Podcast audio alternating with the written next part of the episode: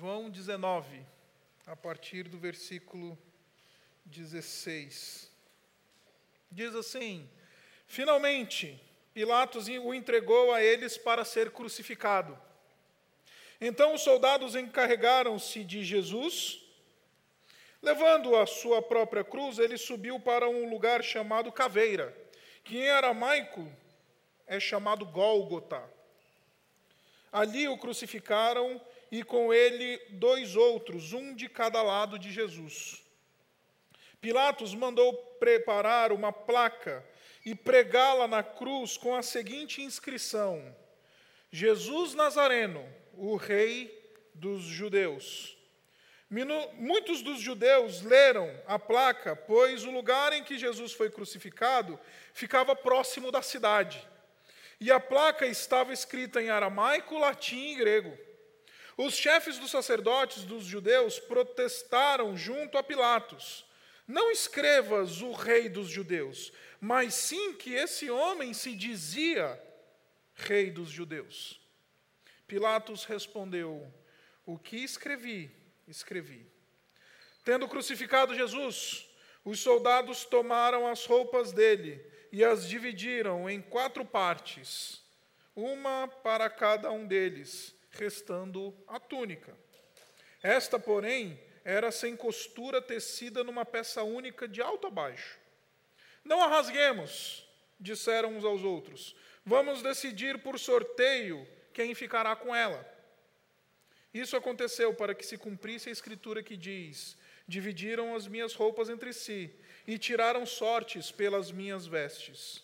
Foi o que os soldados fizeram.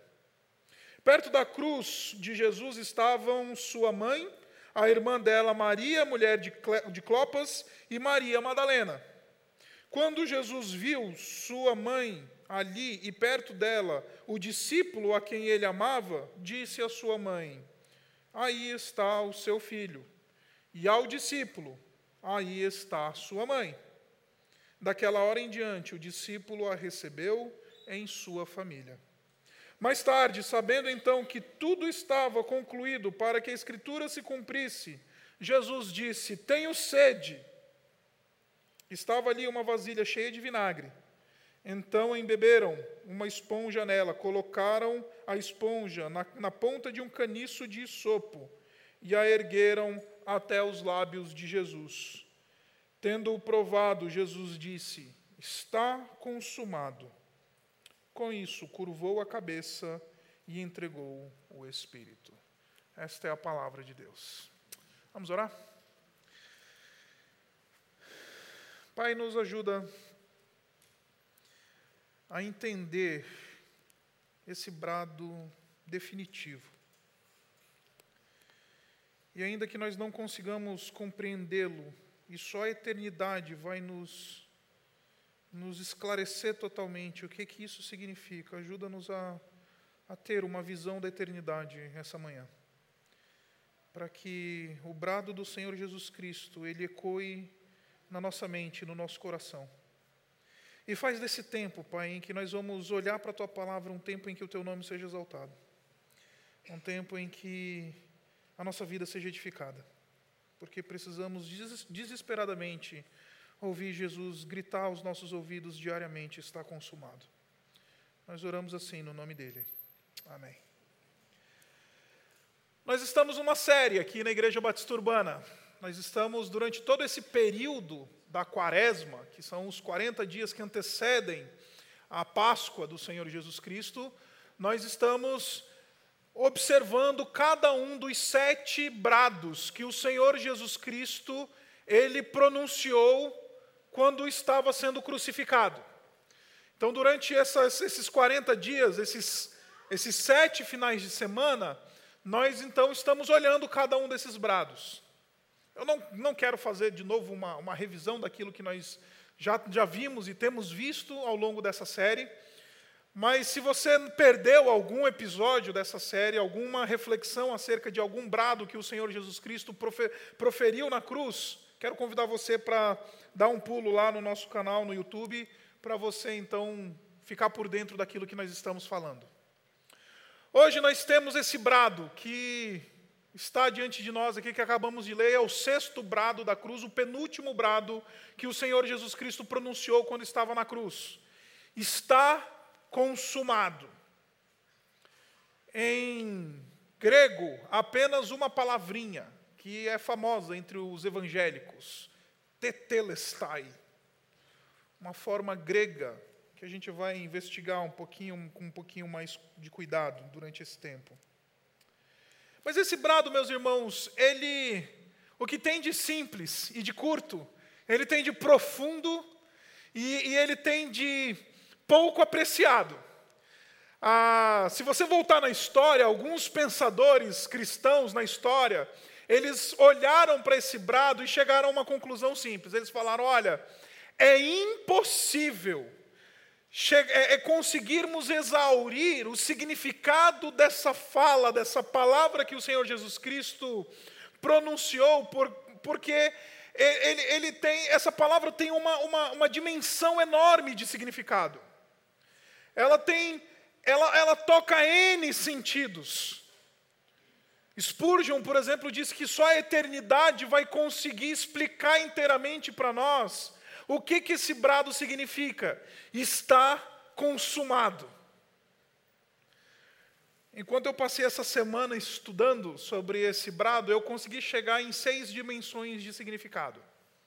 E eu quero tentar conversar com você sobre essas seis dimensões de significado, mas eu garanto para você, não essas não são as únicas dimensões de significado desta palavra. Está consumado. Agostinho, no, terceiro, no quarto século depois de Cristo, ele, ele, ele disse que essa é, sem dúvida, a palavra com maior peso em toda a Sagrada Escritura. Ele está se referindo à palavra, porque, de novo, o que o Senhor Jesus Cristo disse foi somente uma palavra: tetelestai. Esta é a palavra mais pesada de todas as palavras que nós encontramos na Escritura. É a palavra que a gente simplesmente raspa nela, de tão profunda, a gente não consegue a, a, a alcançar tudo que ela significa. Então, essa manhã eu vou pregar para você um sermão um tanto incompleto. É um sermão que não se propõe a exaurir todo o significado do texto, porque a gente não vai nunca conseguir exaurir o significado dessa fala do Senhor Jesus Cristo. Mas deixe-me localizar você no que está acontecendo aqui. Nós estamos às três da tarde da sexta-feira da Paixão. O Senhor Jesus Cristo ele está dando aquele que é o seu penúltimo brado. Ele já enfrentou uma madrugada de um julgamento ilícito, onde testemunhas compradas e onde, a, a, enfim, um, um processo legal deturpado e corrupto foi conduzido que culminou na, na sua sentença de morte. E então o Senhor Jesus Cristo, nesse processo, ele já tinha sido açoitado, ele já vem de desgaste físico, emocional, espiritual, ele carrega a, a, a cruz, a, ou pelo menos aquilo que é a madeira transversal da cruz, em seus ombros pela via dolorosa, mais ou menos umas duas milhas de distância entre o palácio de Pilatos até ah, o Monte da Caveira ou, ou Gólgota. E então o Senhor Jesus Cristo ali ele é crucificado. E João, na sua narrativa, ele narra para nós três desses sete brados que nós já observamos. Eu não vou voltar neles, mas é interessante que João ele faz questão de fazer uma pausa no versículo 28 e ele diz assim: mais tarde, ou seja, já passou tempo. O Senhor Jesus Cristo já está crucificado há algum tempo. O Senhor Jesus Cristo, ele, ele, ele, ele, ele, ele, ele, ele já está numa outra cena. Se nós fôssemos ler essa, essa passagem como se fosse um filme de cinema ou uma, uma peça do teatro, começou um novo ato, começou uma nova cena. E esta é a última cena da vida do Senhor Jesus Cristo. É isso que eu queria que você captasse hoje. Essa é a última, é o, é o último movimento do Senhor Jesus Cristo em vida, antes da sua ressurreição. Por isso que isso aqui é importante.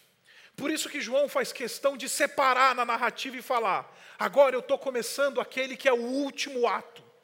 E meus irmãos, se você já esteve num teatro, numa peça de teatro, já assistiu uma peça de teatro, já assistiu um, um filme, já assistiu alguma coisa que tem esse caráter dramático, você sabe que a última cena, ou os últimos, o último ato, é aquele mais importante. E João ele está fazendo questão de dizer, presta atenção, porque aqui está o desfecho de todo um drama. Aqui está o culminar de toda uma peça, de todo um movimento que o Senhor Jesus Cristo ele iniciou não no jardim do Getsemane quando ele foi preso, mas ele iniciou na sua encarnação. Aqui está sendo concluído a cena ou a peça que começou quando o anjo visitou Maria e falou: Maria, agraciada és tu, porque tu vais gerar aquele que é o Filho de Deus. E o Espírito vai vir sobre você, e ele vai te cobrir com a sua sombra, e será gerado no teu ventre aquele que seja, será chamado Santo, Filho do Altíssimo. Meus irmãos, normalmente a gente pensa que o sofrimento do Senhor Jesus Cristo começou quando ele foi preso. Ou a humilhação do Senhor Jesus Cristo começou quando ele foi açoitado ou foi perseguido. A humilhação do Senhor Jesus Cristo começou no simples fato dele ter que assumir a condição da humanidade. O Senhor Jesus Cristo, ele foi profetizado no passado como aquele que era um homem de dores, um homem da humilhação, aquele que vestiu a capa do humilhado a condição da humanidade. A gente acha que o sofrimento do Senhor Jesus Cristo e a humilhação dele começa somente quando ele foi preso. Não. Nós estamos falando do Rei do universo, assumindo a condição humana, assumindo o manto da carne e vivendo uma vida humilhada, na condição da humilhação, porque ser humano é estar na condição da humilhação. E ele passou 33 anos nessa condição. E esses 33 anos estão sendo encerrados aqui, nesta cena que nós acabamos de ler. Essa peça teatral, esse drama das redenção, ele está sendo encerrado aqui. João ele faz questão de quebrar a narrativa e falar: agora está começando uma nova cena. Mais tarde, você precisa abrir os olhos para isso. Sabendo então que tudo que estava concluído para que a escritura se cumprisse, ele disse: Tenho sede. Nós falamos sobre esse tenho sede no domingo passado. Eles botaram um vinagre numa esponja, entregaram ao Senhor Jesus Cristo. E o Senhor Jesus Cristo, no versículo 30, diz: Tendo provado, Jesus disse: Está consumado. Está consumado. Note que o Senhor Jesus Cristo não disse, estou finalizado, consumado, acabado. Ele diz, está consumado. Porque o movimento do Senhor Jesus Cristo não é de que ele foi terminado, mas é que a sua obra foi concluída. E essa é a primeira dimensão de significado que a gente consegue observar nesse texto. O Senhor Jesus Cristo, ele está falando aqui teologicamente. Jesus está sendo um teólogo na cruz. E na cruz ele está falando de teologia. Por quê? Eu queria que você abrisse comigo lá em Apocalipse, no capítulo 13. E eu queria que você entendesse o que, que eu estou querendo propor para você comigo. Apocalipse, no capítulo 13. Nós vamos olhar o versículo 8. Tá? Apocalipse, capítulo 13, no versículo 8, fala de um tal livro. Olha só que interessante, 13 e 8. Tá? Apocalipse 13, 8 diz assim: Todos os habitantes da terra adorarão a besta. Aqui é um cenário futuro. E quem é que vai adorar a besta? Todos aqueles que não tiveram seus nomes escritos no livro. E ele vai dar o título do livro agora: O livro da vida do cordeiro que foi morto desde a criação do mundo. Esse é o título desse livro. O livro da vida do cordeiro que foi morto desde a fundação do mundo. O cordeiro foi imolado desde antes da fundação do mundo.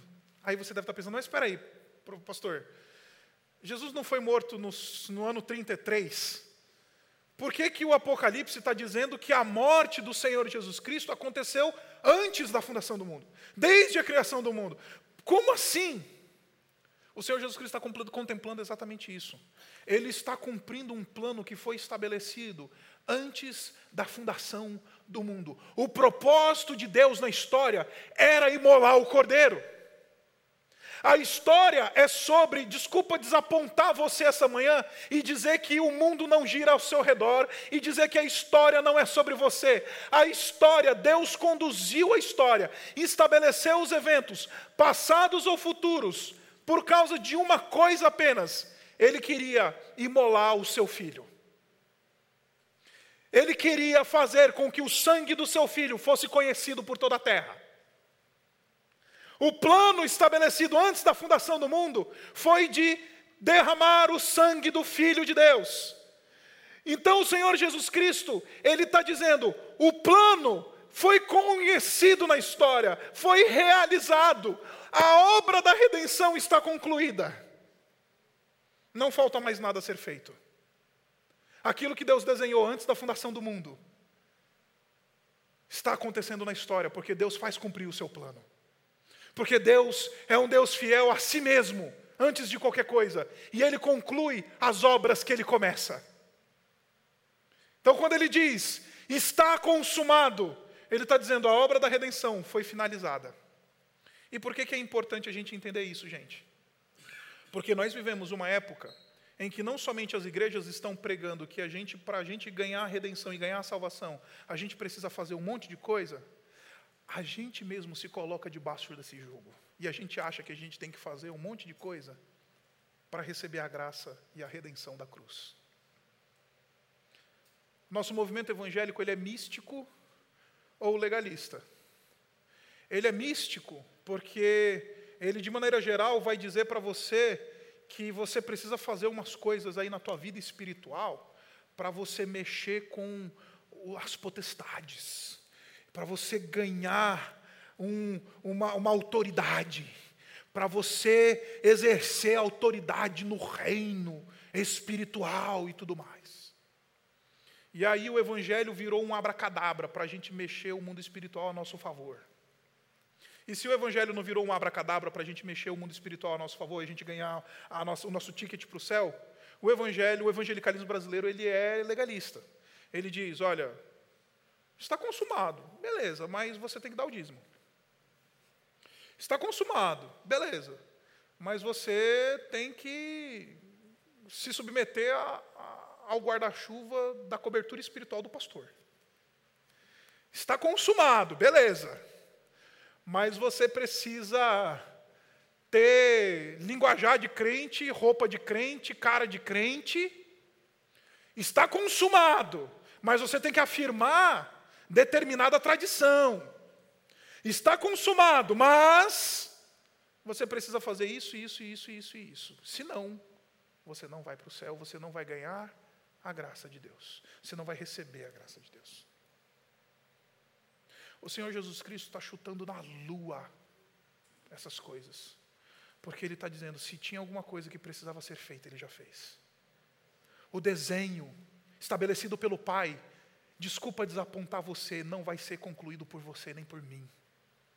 O plano antes da fundação do mundo, escrito no livro da vida do Cordeiro. Esse plano que foi escrito, ele não vai ser concluído por mim, por você. Aquele que põe o ponto final nessa história é o Filho de Deus, e não eu e você, não um pastor, não uma obra que você faça.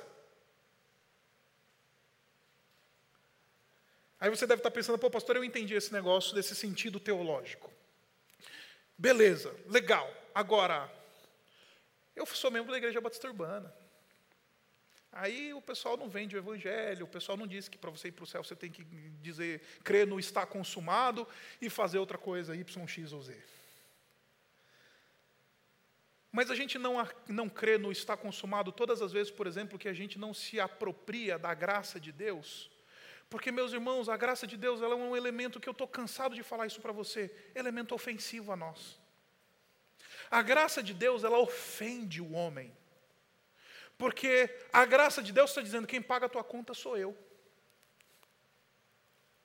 Quem resolve os teus problemas sou eu. E não tem nada mais ofensivo no mundo do forte, do bonito, do inteligente, do PhD, daquele que se basta. Deus vir e falar: não importa o que você faça, não importa o que você seja, quem resolve os teus problemas é o Filho de Deus. Isso é ofensivo a nós. Isso bate no nosso ego. Como assim? Eu não, eu não assino o cheque. Como assim eu não pago a conta? Como assim eu dependo de uma graça que está fora de mim? É, você depende de uma graça que está fora de você.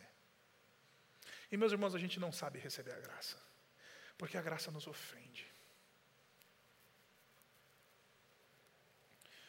A pessoa que me ensinou esse negócio de sabedoria ou esse negócio de saber receber a graça foi a minha sobrinha, eu acho que eu já contei essa história aqui para mim, para vocês. A minha sobrinha Ana Beatriz. A Ana Beatriz, hoje ela já é uma adolescente de 13, 14 anos. Mas quando ela tinha cinco aninhos de idade, a minha mãe pegava os doces da casa e botava na prateleira de cima. Porque a, a Ana Beatriz é formiga, rói até o açúcar.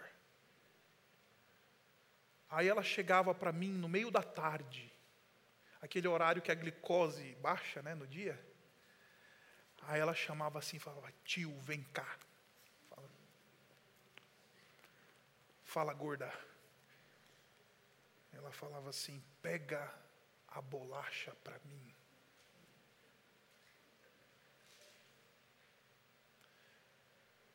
Pega a bolacha para mim. Sabe o que a Ana Beatriz está dizendo para mim? Se você não pegar, eu não consigo.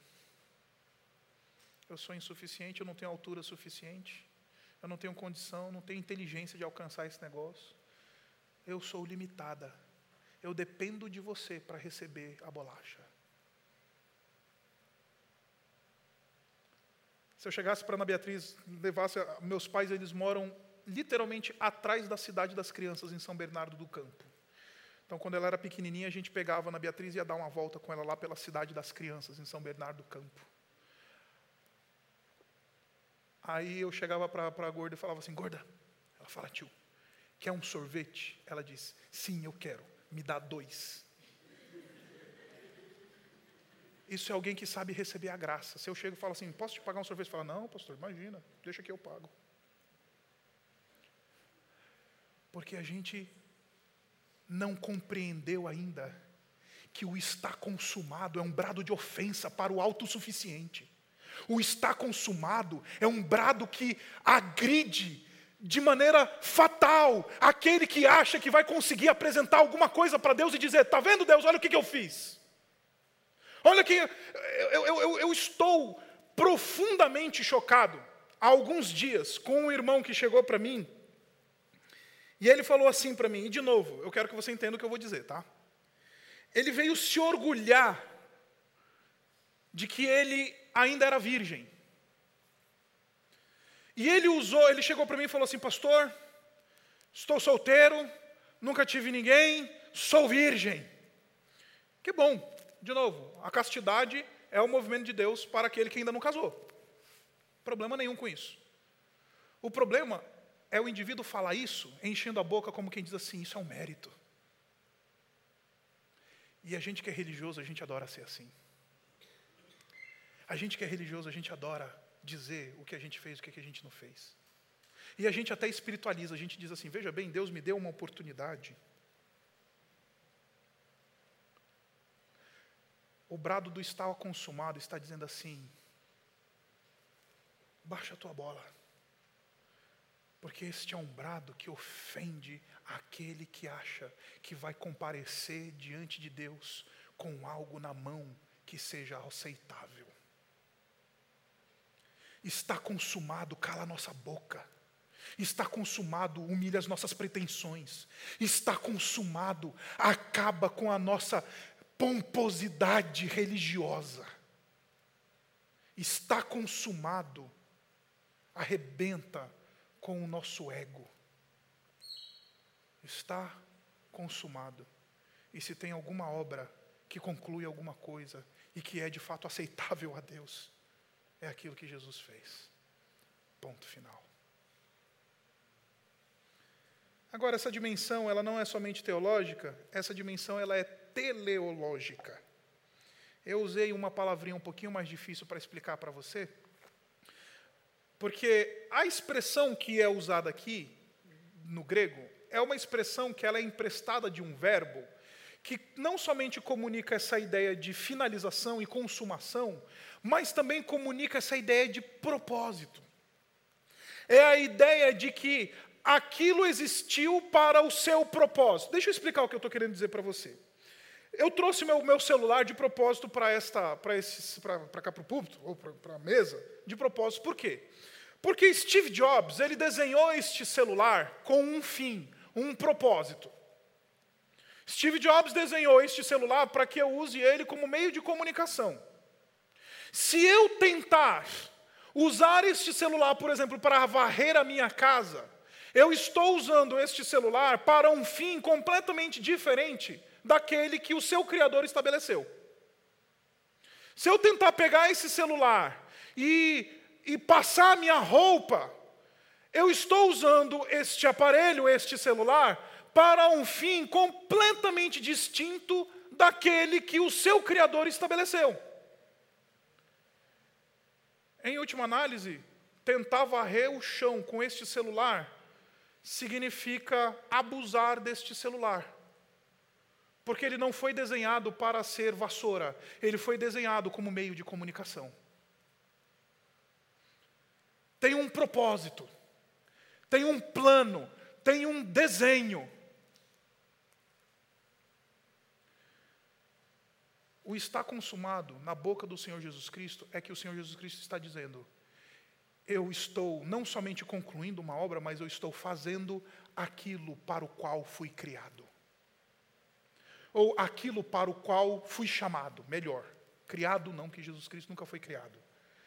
Mas eu estou no lugar certo, na hora certa, fazendo a coisa certa cumprindo um plano, um propósito. Se este é o caminho, eu estou indo no caminho. Isso é propósito teleológico. Ou seja, o Senhor Jesus Cristo está dizendo que Ele faz, Ele é, Ele consuma e Ele está cumprindo aquilo que antes fora planejado, desenhado. Então Ele não somente cumpre, e acaba e finaliza uma obra, mas ele faz isso de acordo com um plano. Por que, que eu estou falando isso? Porque eu costumo dizer que nós vivemos a geração e a era do cristianismo sem propósito. O que é cristianismo sem propósito? É ser crente por ser crente. É o famoso peso morto.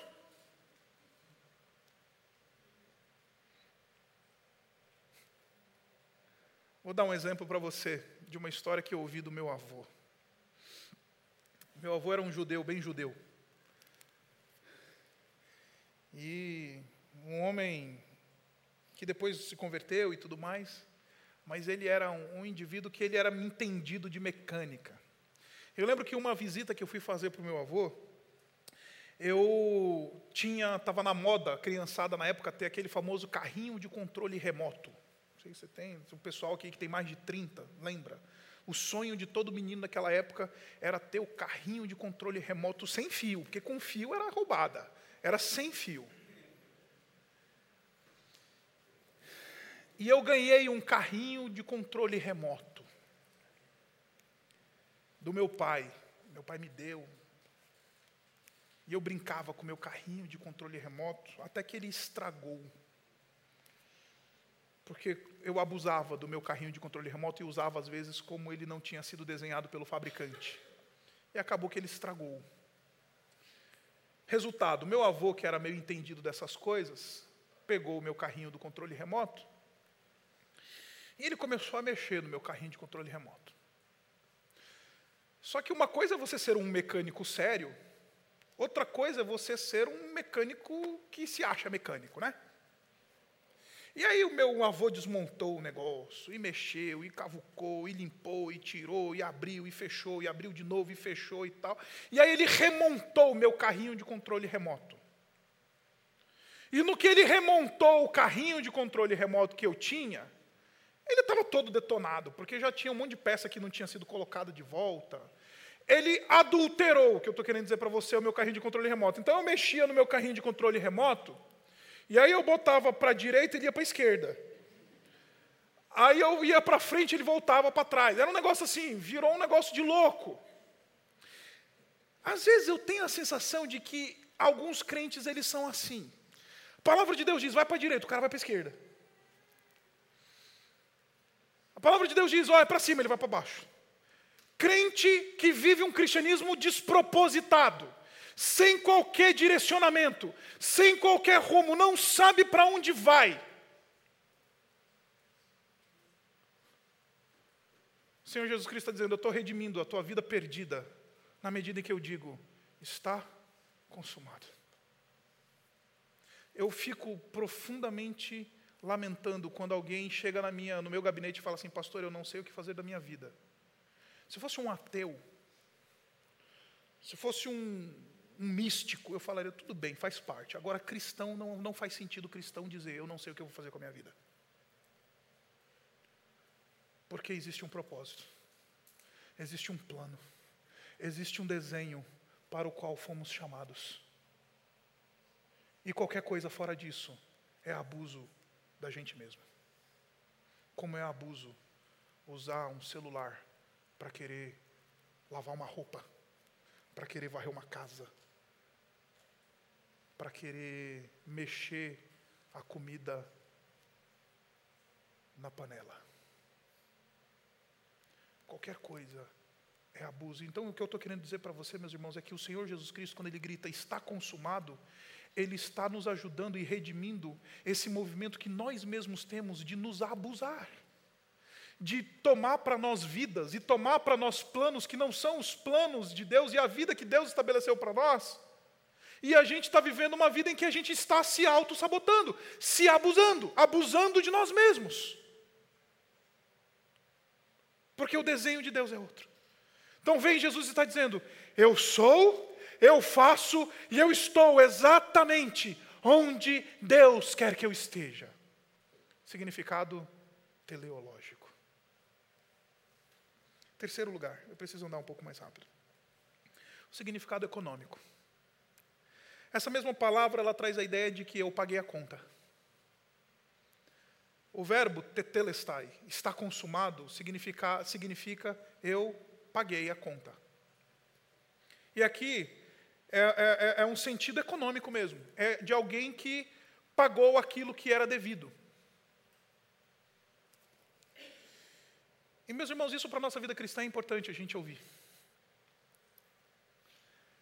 Porque se toda e qualquer dívida já foi paga, se todo e qualquer pecado já recebeu a sua, a sua, a sua justa, o seu justo pagamento, você já percebeu como a gente gosta de rotular as pessoas ou pelos seus pecados ou pelas suas virtudes? O que, que eu estou querendo dizer para você? Fulano de tal é o cara que pegou a secretária. Beltrana, ah, é a menina que divorciou não sei quem, a gente, não, a gente rotula as pessoas com base ou nos seus pecados ou nas suas virtudes. Nossa, fulano de tal é o cara que estudou na USP. Desculpa aí os que estudaram na USP. Fulano de tal foi para Harvard. Olha só, a gente rotula as pessoas com base em pecados e em virtudes. O está consumado acaba com isso. E ele diz: toda e qualquer dívida já foi paga. Ele não somente humilha aquele que se apresenta a partir das suas virtudes, mas ele eleva aquele que tem uma condição na sua vida do pecado. E, de, e esse, esse brado está dizendo: já foi pago o preço pelo seu pecado. Não há mais dívida. Em outras palavras, o que o texto está dizendo é que, e o apóstolo Paulo ele vai traduzir esse, essa expressão em Romanos, quando ele diz que todo escrito de dívida contra nós foi colocado, literalmente crucificado na cruz com Jesus. Então a gente já não mais deve se tratar a partir dos nossos pecados ou das nossas virtudes, mas a partir da graça operante que vem da obra consumada do Senhor Jesus Cristo. E por último lugar, eu quero resumir três elementos aqui: um significado jurídico, um significado espiritual e o mais importante, um significado comunitário. Primeiro, o significado jurídico. O significado jurídico é, é que o Senhor Jesus Cristo sofreu neste na cruz e consumou e tomou e recebeu em si a pena pelo meu e pelo seu pecado. O significado espiritual é que este está consumado, ele é um brado de libertação e de garantia espiritual para todo aquele que crê na cruz. Mas, mais especialmente, um significado comunitário. Eu quero chamar sua atenção no texto, volte comigo no texto, diz assim: Tendo provado, versículo 30, 19 e 30. Tendo provado, Jesus disse: Está consumado. Com isso, curvou a cabeça e entregou o Espírito. Note que no versículo seguinte, João localiza este cenário para nós. Era o dia da preparação e o dia seguinte seria um sábado especialmente sagrado. Deixa eu localizar você no tempo. A sexta-feira, a partir do pôr do sol até o pôr do sol do sábado, para a tradição, para o, judaísmo, é aquilo que nós chamamos de Shabat, em que todos os judeus, absolutamente todos os judeus, eles vão ter o seu chamado descanso. É o tempo do descanso. Eles cessam as suas atividades e, e, se preocupam com a realidade espiritual. Eles vão ter a sua meditação. Os que são fervorosos vão para a sinagoga. Enfim, o sábado é um dia importante para o judeu. Porque não somente é o dia do descanso, mas é um dia em que ele vai cessar das suas atividades e vai pensar na sua vida, não somente na sua vida familiar, na sua vida espiritual, na sua vida comunitária, ele vai pensar como um judeu. Agora, o texto diz para nós que o dia seguinte seria um dia especialmente sagrado. Porque aquele era o sábado da Páscoa. Era o sábado em que o povo de Israel, eles celebravam a libertação do Egito. A Páscoa do, do, do, do, Israel antigo lembrava o cordeiro, os animais que foram imolados, para que sangue fosse aspergido nos umbrais das casas dos judeus no Egito, para que quando passasse o anjo da morte, aquela casa fosse poupada, e o primogênito daquela casa, daquela casa fosse poupado. Ou seja, pensar na Páscoa no contexto judaico, era majoritariamente pensar numa libertação de ordem comunitária. Era pensar que Deus um dia livrou os filhos, não o meu filho, mas os nossos filhos, os judeus diriam, da morte. Por causa do sangue que foi passado nos umbrais das casas dos judeus a comunidade judaica foi abençoada. O povo de Israel foi abençoado. Eles encontraram o anjo da morte passou, por isso que Páscoa é a passagem. Pela casa, pulou literalmente a casa do judeu. Infelizmente, meus irmãos, nós temos uma dimensão espiritual absolutamente egocêntrica e egoísta. A gente fala de salvação em termos individuais, a minha salvação, a minha redenção. o meu Salvador, o meu Senhor, o meu isso e o meu aquilo.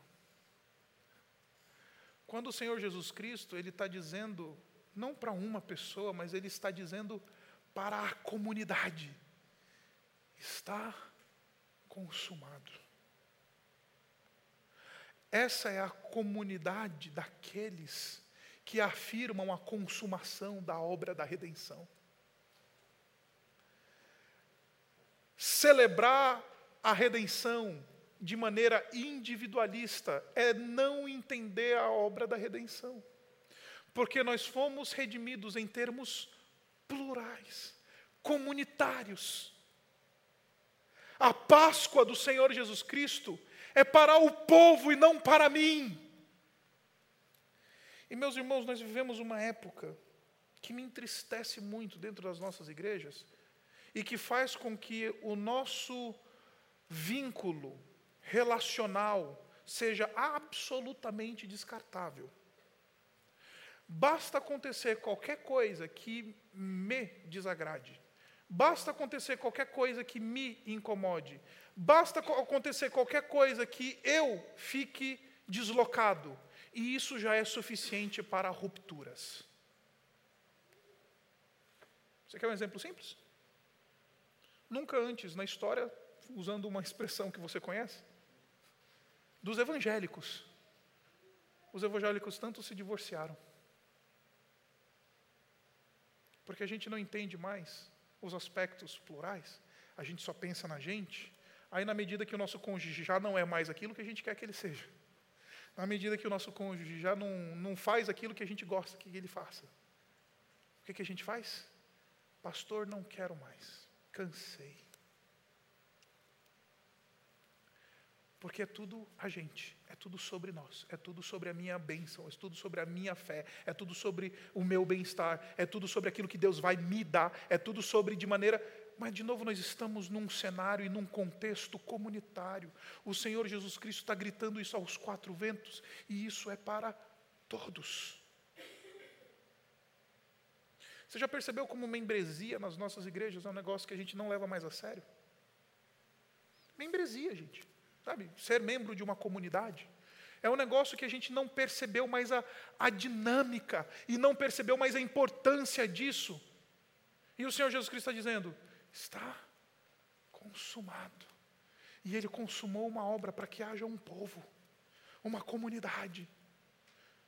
Esse está consumado não é só seu, é isso que eu vim dizer para você essa manhã. Esse está consumado é do povo de Deus.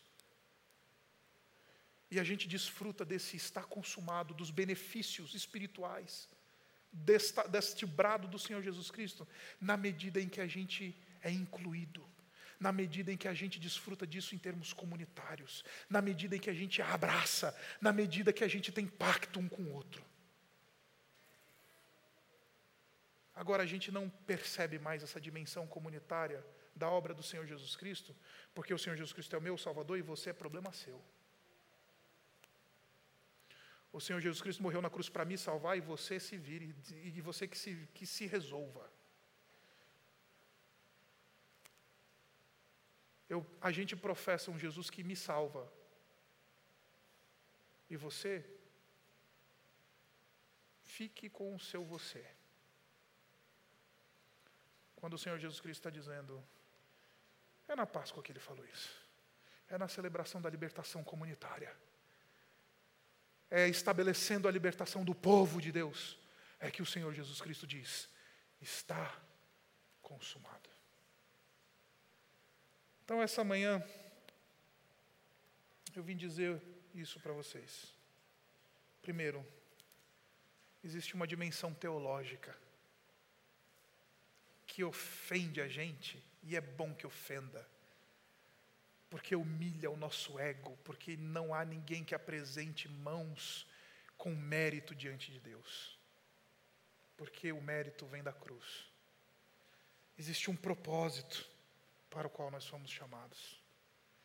Existe um preço que foi pago, uma pena que foi tomada, uma realidade espiritual que é vivida e, acima de tudo, uma comunidade que é inaugurada no, na medida em que o Senhor Jesus Cristo diz: está consumado.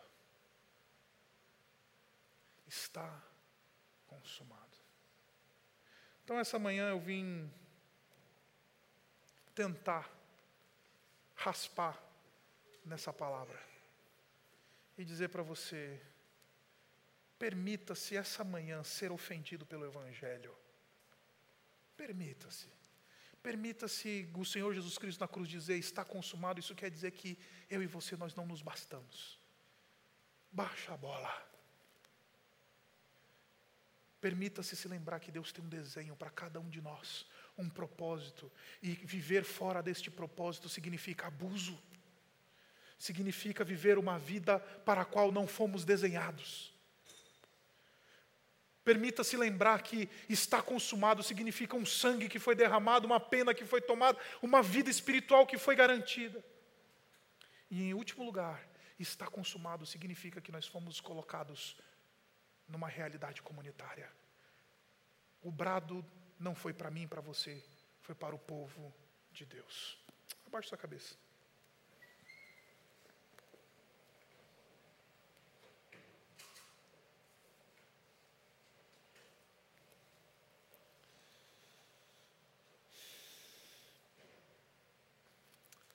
Queria essa manhã convidar você a fazer uma oração muito simples. E a oração é: Senhor, grita no meu ouvido, essa manhã está consumada. Grita. Rompe a minha surdez com este brado. Está consumado.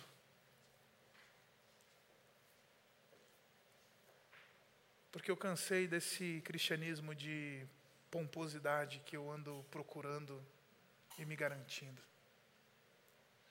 Eu preciso ser ofendido pelo Evangelho. Preciso ser humilhado essa manhã pelo Evangelho. Senhor, eu preciso encontrar os teus planos e os teus propósitos, assim como o Senhor Jesus Cristo os encontrou na cruz. Porque eu não quero mais abusar de mim mesmo, vivendo vidas que não são aquelas que o Senhor estabeleceu para mim, vivendo planos que não são aqueles que o Senhor estabeleceu para mim.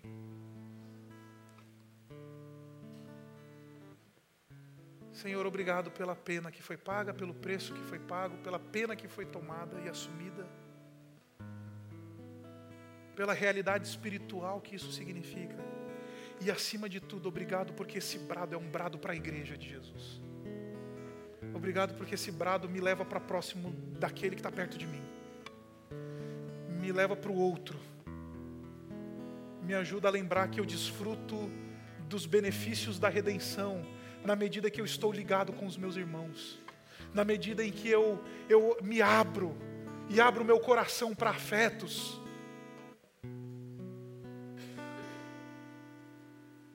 E Senhor, me ajuda essa manhã. Que isso não seja somente um sermão que foi pregado, mas que seja uma realidade aprendida na minha vida. Obrigado, Pai, por esse tempo. Obrigado porque o Senhor Jesus Cristo, Ele ele consumou a obra. Obrigado porque a gente não precisa fazer mais nada. E Pai, como a gente insiste nessa vida de querer fazer, de querer se provar, de querer se garantir, de querer se bastar. Ah, Pai, quebra a gente essa manhã e nos lembra que o Senhor Jesus Cristo é que basta. O Senhor Jesus Cristo é que fez algo que foi inteiramente aceito por Ti. O Senhor Jesus Cristo foi que conquistou os méritos que a gente precisa. Porque isso vai equalizar a maneira como a gente vai lidar com as outras coisas da nossa vida, os nossos casamentos, as nossas carreiras, o nosso dinheiro, a nossa profissão, as nossas aspirações. Pai, como a gente precisa retomar os teus propósitos e os teus planos na nossa vida, porque a gente também se abusa. A gente abusa da gente mesmo, buscando vidas que não são aquelas que o Senhor tem para nós. Buscando planos que não são aqueles que o Senhor tem para nós. Ah, Pai, obrigado porque o Senhor Jesus Cristo disse que está consumado. E o que importa é que sejamos quem tu queres que nós sejamos. Que o que importa é que nós estejamos vivendo o plano que o Senhor tem para nós.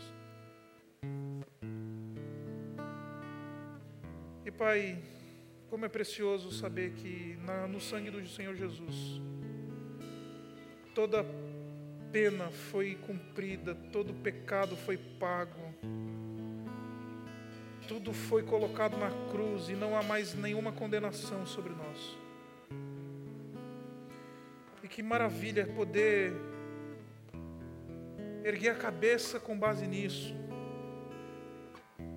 porque o Senhor Jesus Cristo é que venceu por nós. E Pai, ajuda-nos a lembrar que este é um brado comunitário também, que este é um brado da Páscoa, da celebração do povo. Esse é o brado que modifica a vida da comunidade, não só a minha. Por causa disso, Pai, ajuda-me a olhar para o outro. E nos faz, Pai, indivíduos menos egocêntricos. E nos abre para a alteridade, nos abre para a fraternidade, nos abre para uns aos outros, para que a gente possa experimentar os benefícios dessa consumação, dessa obra consumada na nossa vida de maneira plena. Nós oramos assim, no nome do Senhor Jesus.